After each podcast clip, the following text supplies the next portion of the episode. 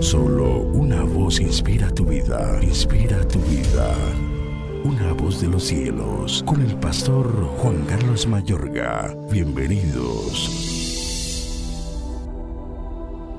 Te exaltaré, mi Dios, mi Rey, y bendeciré tu nombre eternamente y para siempre. Salmo 145.1 la historia menciona reyes prominentes y en la actualidad también. Es más como que la realeza capta la atención del mundo, mas hay un rey aún más grande, Dios el Rey del universo, quien es digno de alabanza, como está escrito en la Biblia en Salmo 145, Te exaltaré mi Dios, mi Rey, y bendeciré tu nombre eternamente y para siempre.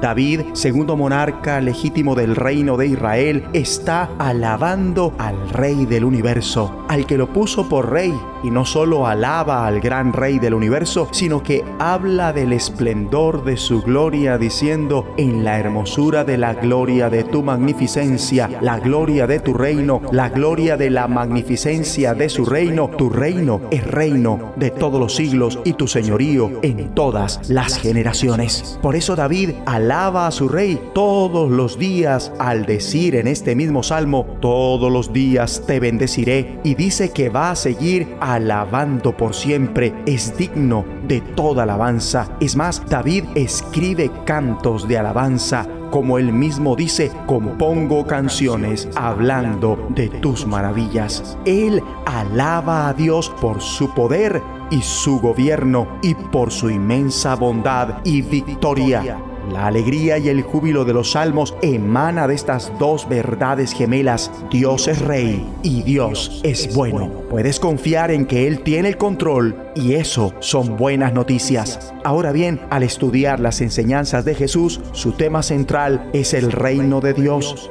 Este no se refiere solamente al reino en un sentido político o geográfico, sino que también transmite la noción de actividad consistente en la actividad de gobernar y reinar.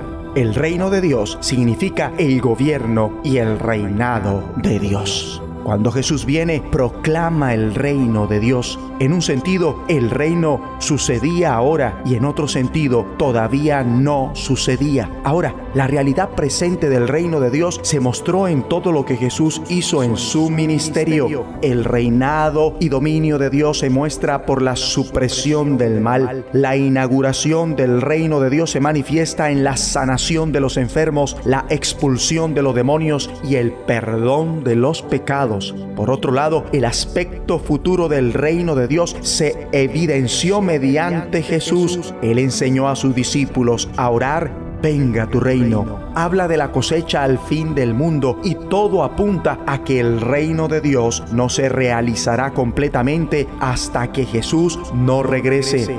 Lo que sucederá, entre otras cosas, es que justo antes de que el reino de Dios venga en su totalidad, el pueblo de Dios es perseguido y protegido simultáneamente. Y un día, muy pronto, el reino de Dios llegará al fin en toda su integridad. Sucesivamente, la iglesia completa adora al rey, postrando sus rostros, adoran a Dios diciendo, te damos gracias, Señor Dios Todopoderoso, el que eres y que eras y que has de venir porque has tomado tu gran poder y has reinado. Según Apocalipsis 11, 17 para luego dar inicio al juicio final donde los que destruyen la tierra serán destruidos y Dios premiará a sus profetas y santos. Los pequeños y los grandes serán recompensados. Querido amigo y amiga en la común fe, tus luchas tendrán un final. El inocente ya no sufrirá más. Hay una gran esperanza para el futuro. Jesús regresará y reinará por los siglos de los siglos. Oremos. Padre, tú reinas. Eres el gran rey del universo entero. Gracias porque un día el reino de este mundo se convertirá en el reino de nuestro Señor y su Cristo. Y porque reinarás por los siglos de los siglos. Eres digno de mi alabanza. Todos los días te bendeciré. En el nombre de Jesucristo. Amén.